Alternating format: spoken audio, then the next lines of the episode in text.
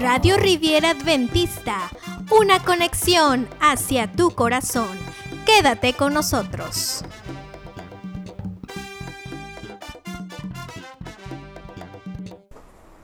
Oremos, querido Padre Celestial, alabado y glorificado sea tu nombre en esta hora. Padre eterno, queremos suplicarte que seas tú el que puedas dirigirnos cada una de estas noches, especialmente a la luz de tu palabra. Permite que sea el alimento espiritual para cada uno de nosotros y permite que podamos escuchar tu voz a través de ella. En el nombre de Cristo Jesús oramos. Amén. Saben, cuando nosotros pensamos en Dios no hay crisis. Es una realidad, hermanos. Dice claramente la palabra de Dios y ya lo habíamos mencionado, ya lo habíamos leído.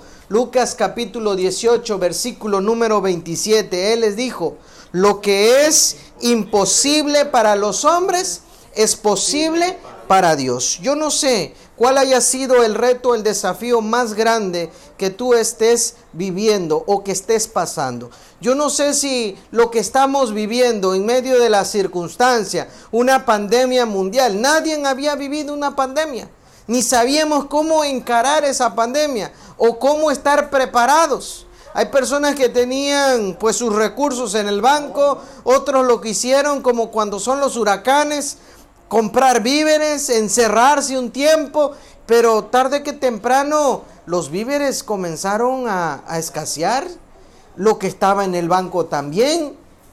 Y aún cuando nosotros pasamos por las diversas avenidas, vemos locales, empresas, escuelas o instituciones que hasta el día de hoy están cerradas. Y es que en medio de las circunstancias, déjenme decirles que Dios se especialista, se especializa en hacer lo imposible. Dios siempre está atento para cada uno de sus hijos y Él tiene un plan maravilloso para con nosotros. En esta ocasión nosotros vamos a ver algunas circunstancias muy especiales en la palabra de Dios en el libro de Ezequiel capítulo número 37. Vamos a buscarlo, no sin antes poder recordarles, miren, nosotros como iglesia estamos creciendo. Nosotros como iglesia también tenemos retos y también tenemos desafíos. Y cada uno de los retos o cada uno de los desafíos, aunados con el poder de Dios, podemos enfrentar esos retos, enfrentar esos desafíos. ¿Cómo poder predicar hoy en día cuando en mucho tiempo quizás nuestras iglesias estuvieron cerradas? ¿Cómo poder entonces predicar cuando, cuando hay temor al tocar la puerta, al salir? Mas sin embargo, el Espíritu de Dios nos va a dar la capacidad, la inteligencia y el conocimiento y la sabiduría para poder seguir predicando la palabra de nuestro Dios. Porque Cristo está viniendo pronto y es necesario que cada persona pueda lograr entender que lo que para ti y para mí es imposible, para Dios no hay nada de imposible. En medio de las circunstancias, vamos a ir entonces al libro de, de Ezequiel en el capítulo número 37. Hay algo que me llama la atención.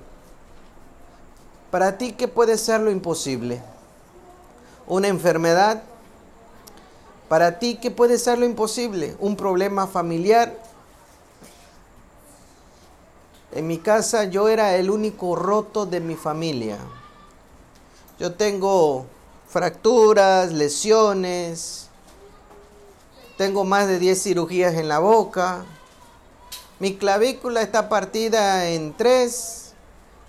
Tengo tres fracturas en una sola clavícula. Esta semana me habla mi hermano y me dice, me lesioné, me lastimé Estoy yendo al hospital. ¿Qué te pasó? Me fracturé la clavícula. Lo primero que se me viene a la mente cuando se parte un hueso dentro del cuerpo es que no haya afectado otro órgano. Y lo más cercano de la clavícula que puede en algún momento punzar es el pulmón. Cuando mi padre tuvo un accidente, él se partió cinco costillas y una costilla punzó el pulmón. Y a raíz de eso, pues lamentablemente las consecuencias de ello llevaron al descanso a mi padre. lo primero que se me vino en la mente en medio de la circunstancia, Dios quiera que no se le haya partido el pulmón. Porque eso quiere decir que hay más complicaciones. Veo la radiografía que me mandaron y decía, está partido en tres. Pero cuando ya entró a cirugía, el médico de trauma dice, mira, no está partido en tres, está partido en cinco. Y tienes un problema que nadie lo había detectado hasta que se te partió el hueso. Tu hueso es más delgado, es más pequeño que el promedio de todos los demás. Por lo tanto es más difícil la cirugía. Así que agarraron el hueso de mi hermano. Eso fue prácticamente hace dos días. Y le tuvieron que poner tornillos. Y comenzaron a contar los tornillos. Uno, dos, tres, cuatro, cinco, seis, siete, ocho, nueve tornillos para poder ajustar entonces una pieza. En una sola pieza, su pequeño hueso. Me acuerdo que cuando le avisé a mi mamá, mi mamá dijo, salgo corriendo al hospital donde estaba mi hermano. Y mi hermano me decía, no le avises a mamá, se está preocupando. ¿Para qué? Él es más grande que yo, pero le digo, oye, ella es tu mamá.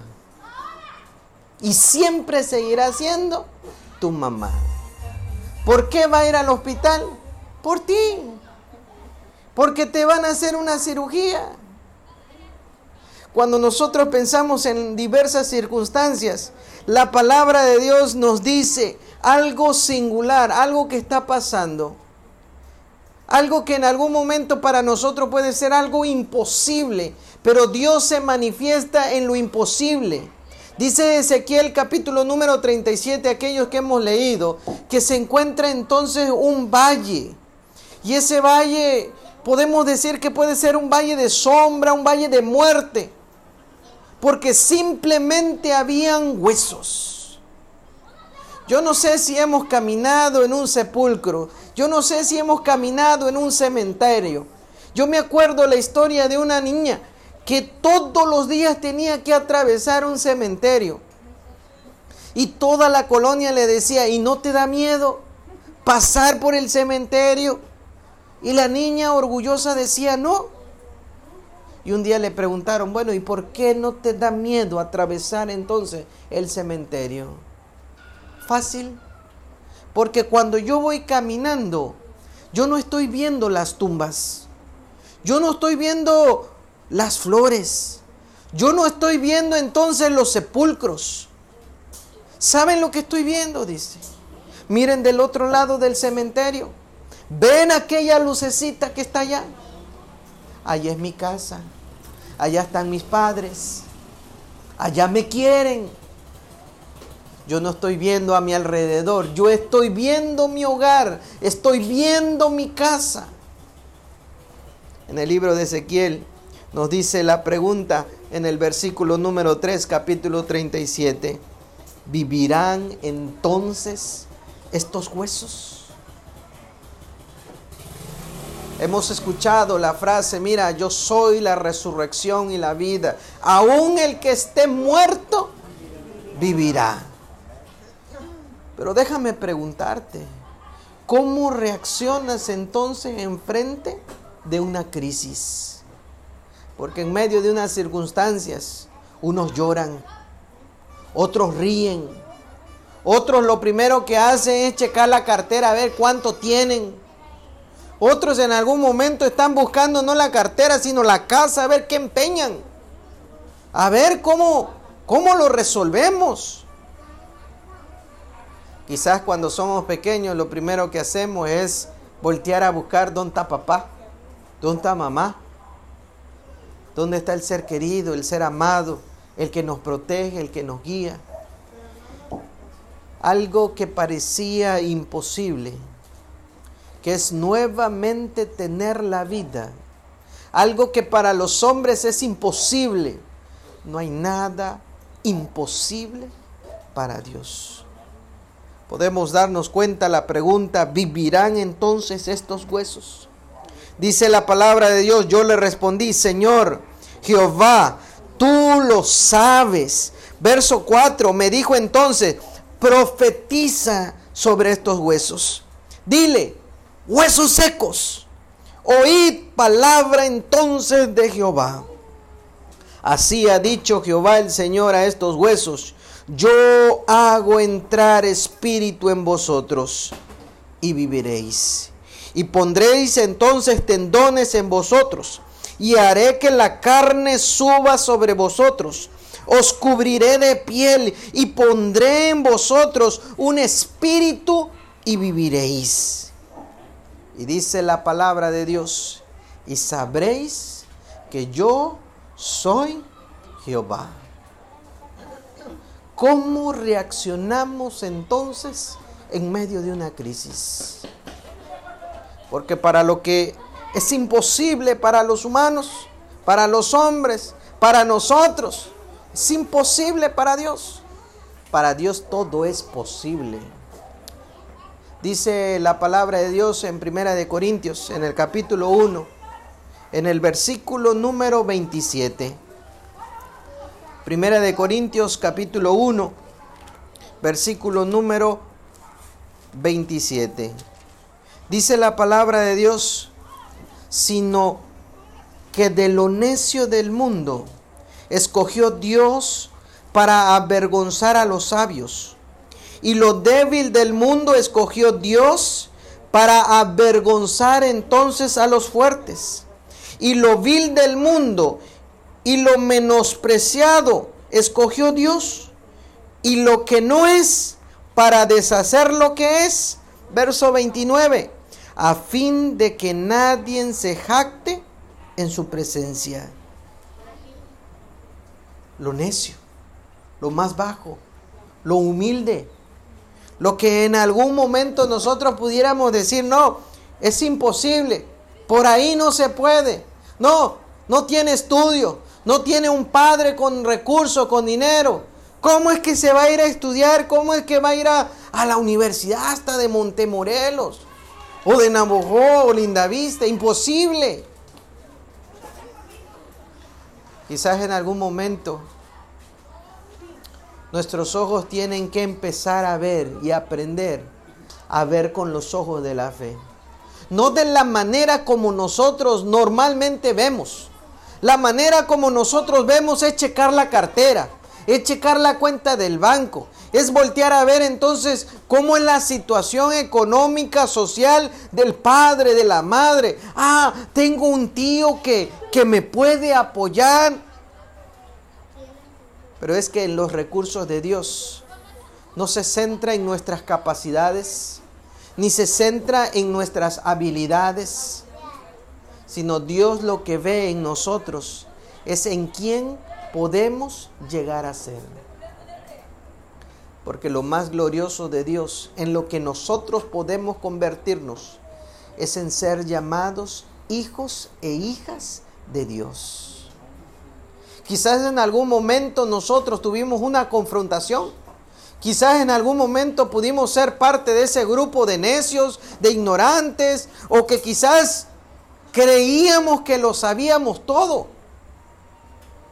Pero en medio de la circunstancia, el Señor nos ha ido mostrando.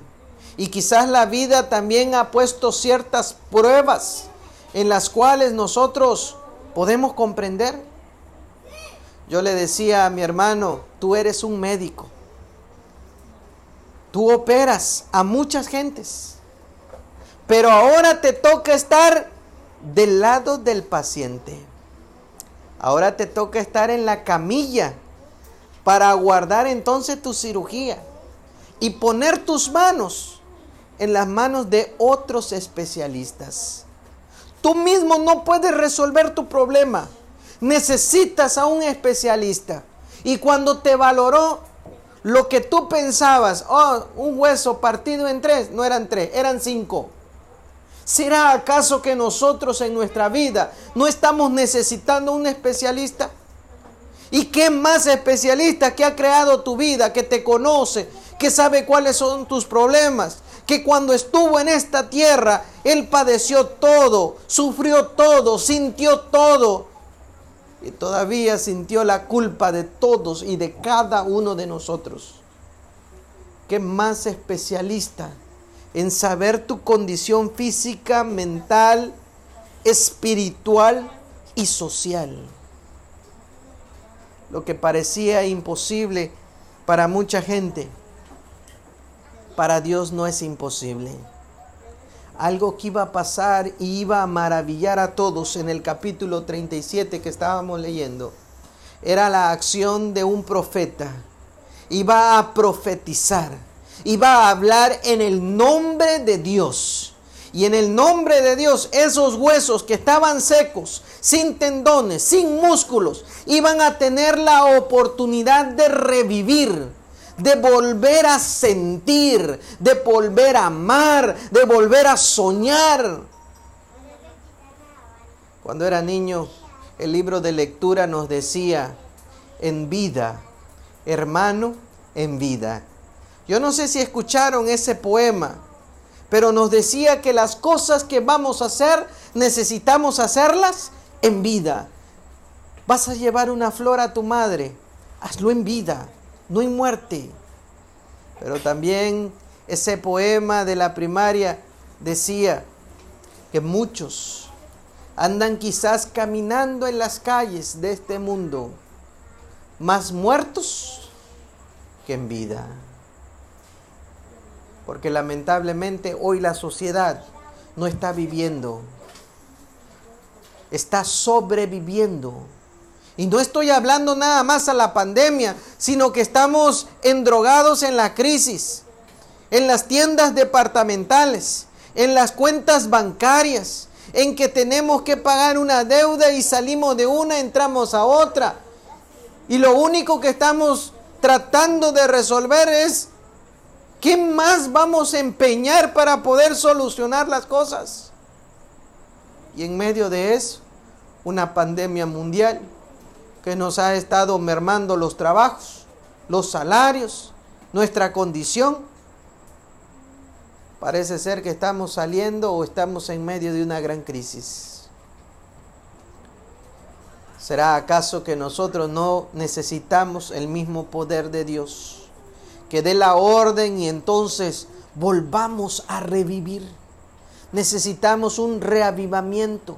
Necesitamos la presencia de Dios desde nuestros huesos, nuestros músculos, especialmente el corazón, porque en el corazón decimos a quién amamos. Y el corazón de nosotros y nuestra mente debe ser de Dios solamente. Yo por eso le decía, mira, en medio de una crisis, cada persona reacciona de diferente manera en medio de las circunstancias.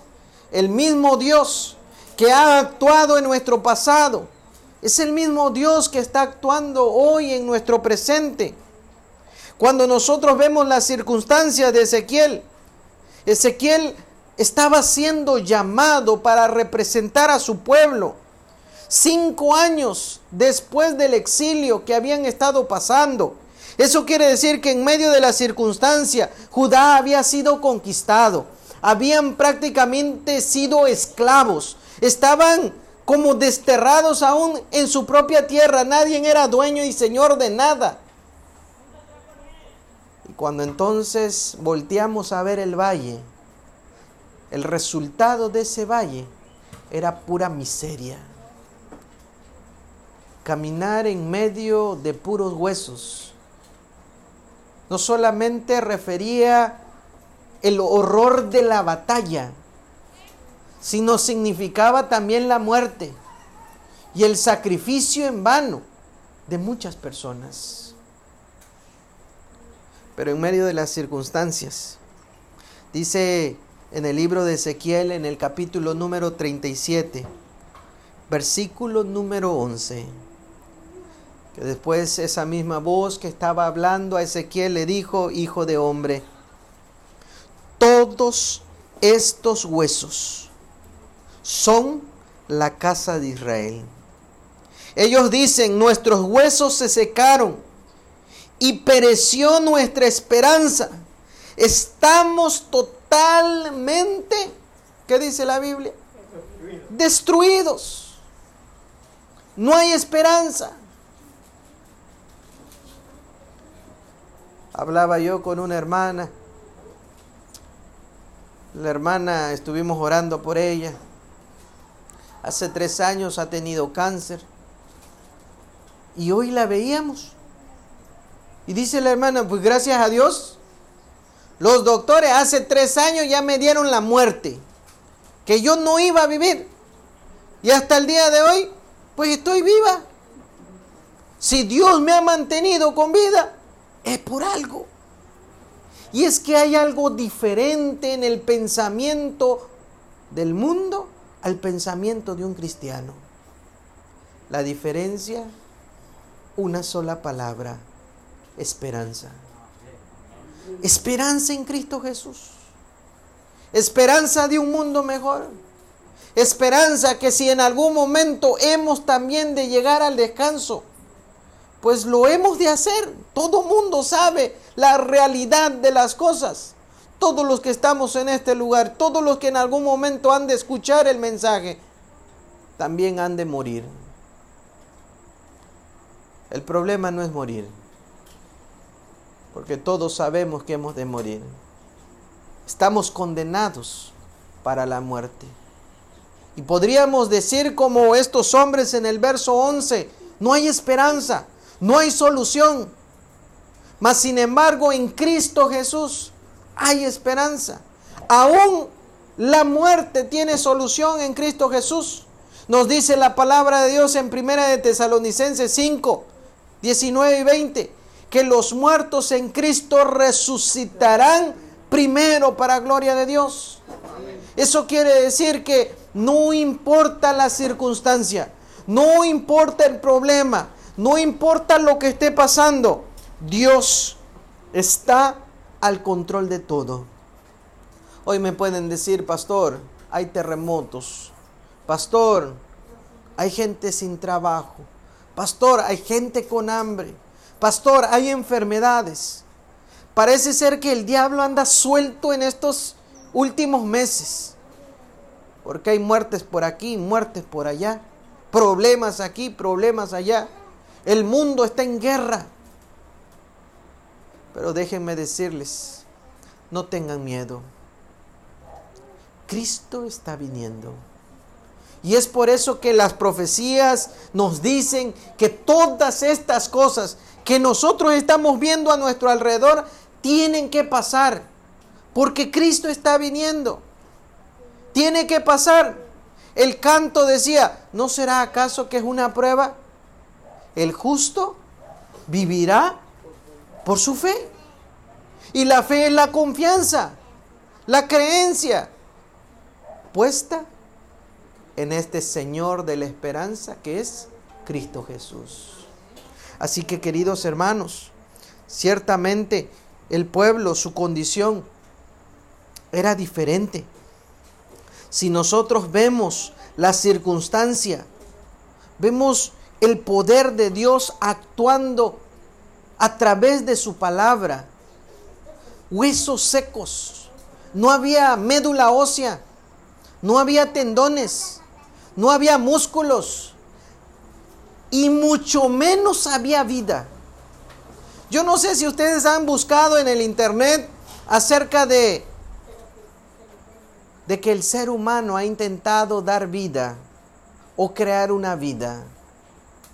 Podemos ver entonces diversas piezas como los robots, sus brazos, sus, sus, sus piernas, sus movimientos.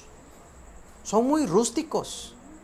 Han creado ahora piel artificial y los recubren y sus manos parecen manos de, ser humano y, y, son de silicona y de repente ves, cuando le compro a veces la muñeca para mi bebé, ahora hasta los ojitos se le ven como ojitos de verdad, ya no como antes en las canicas, ahora hasta el iris se le nota. Y, y las manitas. Y cuando tocas ese pedazo de manita, Hasta la sientes así suavecita como, como suavecita como, como la piel. Pero por más allá que el hombre ha intentado asemejar algo, no ha logrado conseguir entonces la vida. Yo no sé lo que va a pasar en el futuro, pero lo que sí sé es que aquellos que en algún momento, y perdón por la expresión hermanos, que hemos perdido alguna porción de la piel, se le reconstituirá todo. ¿Qué va a pasar? No lo sé. Yo siento ahí que va a salir los tendones, va a salir el hueso, va a salir los dedos. Algo que el ser humano puede decir, ah, una prótesis, se parece más o menos, pero el se parece no es lo mismo. En algún momento Tú has pensado, ah, mira lo que se parece, la felicidad en el mundo, la fiesta, la juerga, eso se parece. Pero no es el gozo eterno, no es la felicidad eterna. No te confundas, querido hermano. Dios lo que desea hacer en tu vida es algo mucho que mejor de lo que tú sueñas y de lo que tú tienes en, en mente. Me acuerdo en el año 2012 me encontraba en un campamento de primavera en Brasil. Se aproximaba el carnaval. Por eso la iglesia hace ese campamento y saca a todos los jóvenes y a la iglesia y los lleva entonces a un campamento para que en esa época no estén viendo carnaval, no estén viendo nada de las cosas del mundo. Me invitaron para predicar en ese campamento. Y había una cantante que decía, su canto es, eu preciso de un milagro. En medio de la reunión, cuando estamos hablando del Dios de lo imposible y cómo Dios se manifiesta en la vida de las personas, hice una pregunta. ¿Hay alguien en este lugar que necesita un milagro en esta hora? Y yo le pregunto lo mismo a los que están aquí en la iglesia. ¿Hay alguien que necesita hoy un milagro? Que Dios se manifieste en tu vida. Tienes un problema y necesitas resolver ese problema. Puede ser económico, puede ser familiar, puede ser de enfermedad. ¿Te gustaría levantar tu mano? Dios sabrá cuál es esa petición que tú tienes en el corazón. Y hoy voy a orar para que Dios se manifieste para contigo. Amén. Seguramente Dios lo hará, queridos hermanos. Tengamos fe. Porque ese mismo Dios que se manifestó para, para con esos huesos inertes y creó vida en medio del valle de la desolación y quizás si tú estás en ese valle de sombra y de muerte, no debes temer mal alguno, porque Dios mismo está contigo. Dios mismo se manifestará. Pero es necesario que tú te acerques a Dios, que creas que Él existe. Es necesario que creas entonces en ese milagro que tú estás necesitando en esta hora. Y cuando yo pregunté eso mismo allá en Brasil, un muchachito pasó justamente andaba también en silla de ruedas. Yo no sabía bien la historia, pero él tenía cáncer, leucemia. Y mientras la hermana cantaba ese canto que decía, yo necesito un milagro, este jovencito no solo levantó la mano, pasó al frente, dijo, pastor, ore por mí.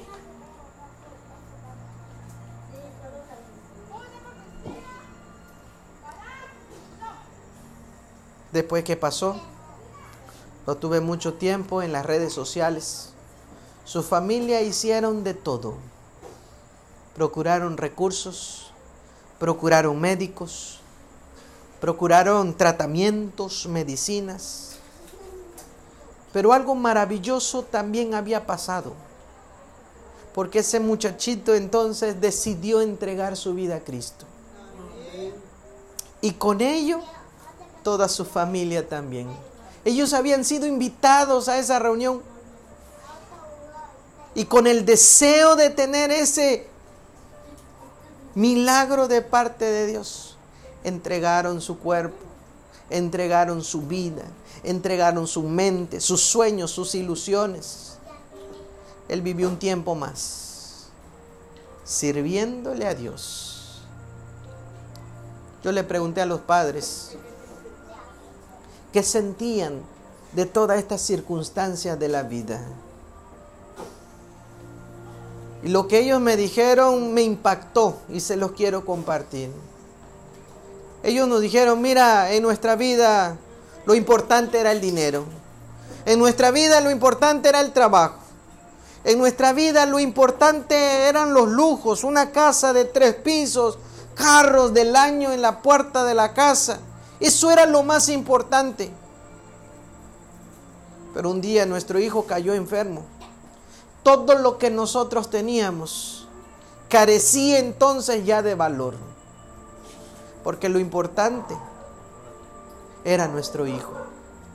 Y en medio de la circunstancia, un hermano llegó a nuestra casa a orar por nuestros hijos.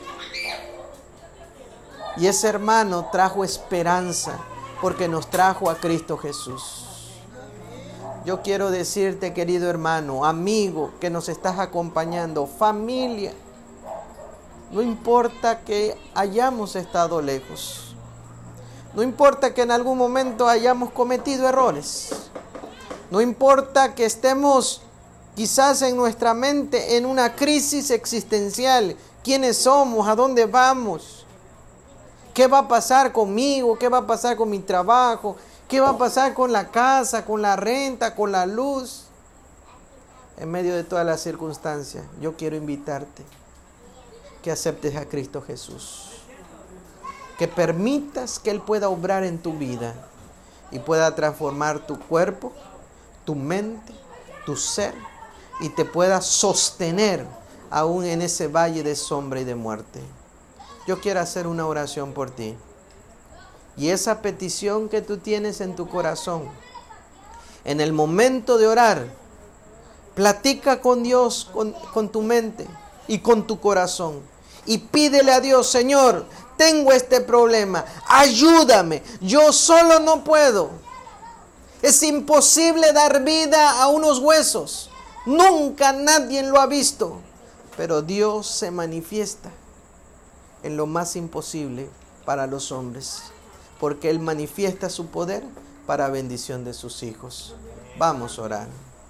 Señor y Padre, hoy queremos colocarnos en tus benditas manos. Tu Señor conoces a cada uno de tus hijos aquí presentes. También, Señor, conoces las dificultades que están pasando en su vida, en su cuerpo, en su mente, con su familia, con el trabajo, con los recursos, no lo sé. Quizás con la enfermedad. Mas, sin embargo, en esta hora, Señor, queremos colocar la petición que tienen en su mente en tus benditas manos. Y conforme a tu misericordia y voluntad, Señor, manifiéstate para salvación de ellos. Manifiéstate, Señor, para que ellos puedan ver la gloria de Dios actuando en su vida. Manifiéstate, Señor, como lo hiciste en el pasado, unos huesos inertes, traerlos a nueva vida, revivirlos. Y quizás nosotros necesitamos revivir una vez más nuestra fe, nuestra confianza y sobre todo nuestra esperanza en Cristo Jesús. Señor, guíanos conforme a tu voluntad. Y permite entonces que podamos caminar en medio de este mundo lleno de crisis, lleno de problemas y de dificultades, pero agarrado de tu mano poderosa. Así como la niña atravesaba entonces los sepulcros, el cementerio, y miraba entonces la lucecita que estaba del otro lado. Y eso le daba la seguridad porque era su casa, su hogar, su familia.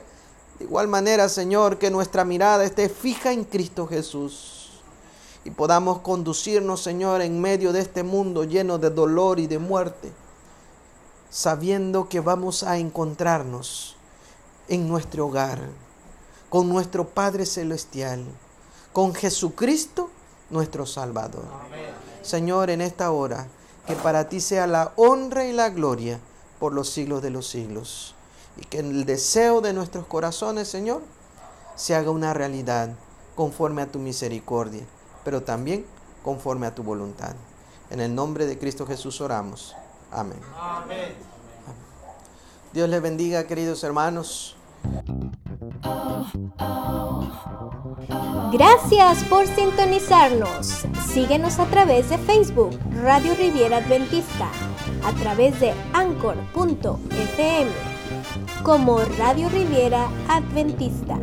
Déjanos tus comentarios y compártenos con tus amigos.